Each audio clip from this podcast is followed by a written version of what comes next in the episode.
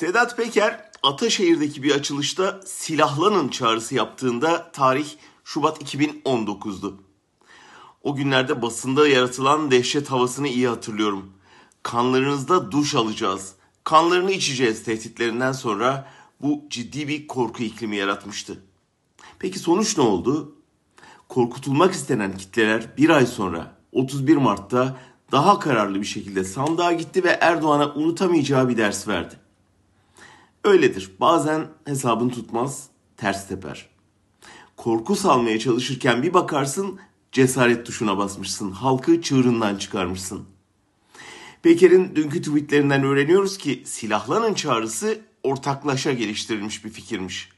Fikrin bir ucundan tutanın Peker'in süslüsü olduğunu tahmin etmek zor değil. Kanda duş fantazisi de Sadat'la birlikte geliştirilmiş belli ki. Bahsettiği HTS kayıtları ortaya çıkınca öğreniriz detayını ama şimdiden Soylu'nun da Sadat'ın da iki tweetlik canı olduğunu görmüş olduk. Bu deneyimden herkesin alması gereken dersler var.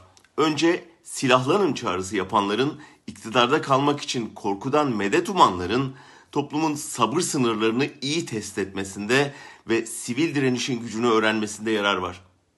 Sonra o çağrıya ortak olanların Sedat Peker örneğine bakıp işlerin iki yıl gibi kısa bir süre içinde değişebileceğini, o anlı şanlı iktidarın bir telefon kamerası bir tripod karşısında dize gelebileceğini görmesi tavsiye edilir.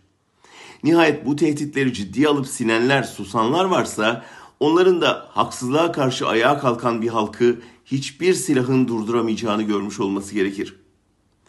Dün kanımızda duş almak isteyen adam bugün eski ortaklarının sırlarını ele verip iktidarı parça parça koparıyor. Kan dökerek iktidarda kalma hesabı yapanların ve bunlar kan dökerek iktidarda kalacak korkusu yayanların bunu yeniden düşünmesinde yarar var. İcat edilmiş en güçlü silah cesarettir.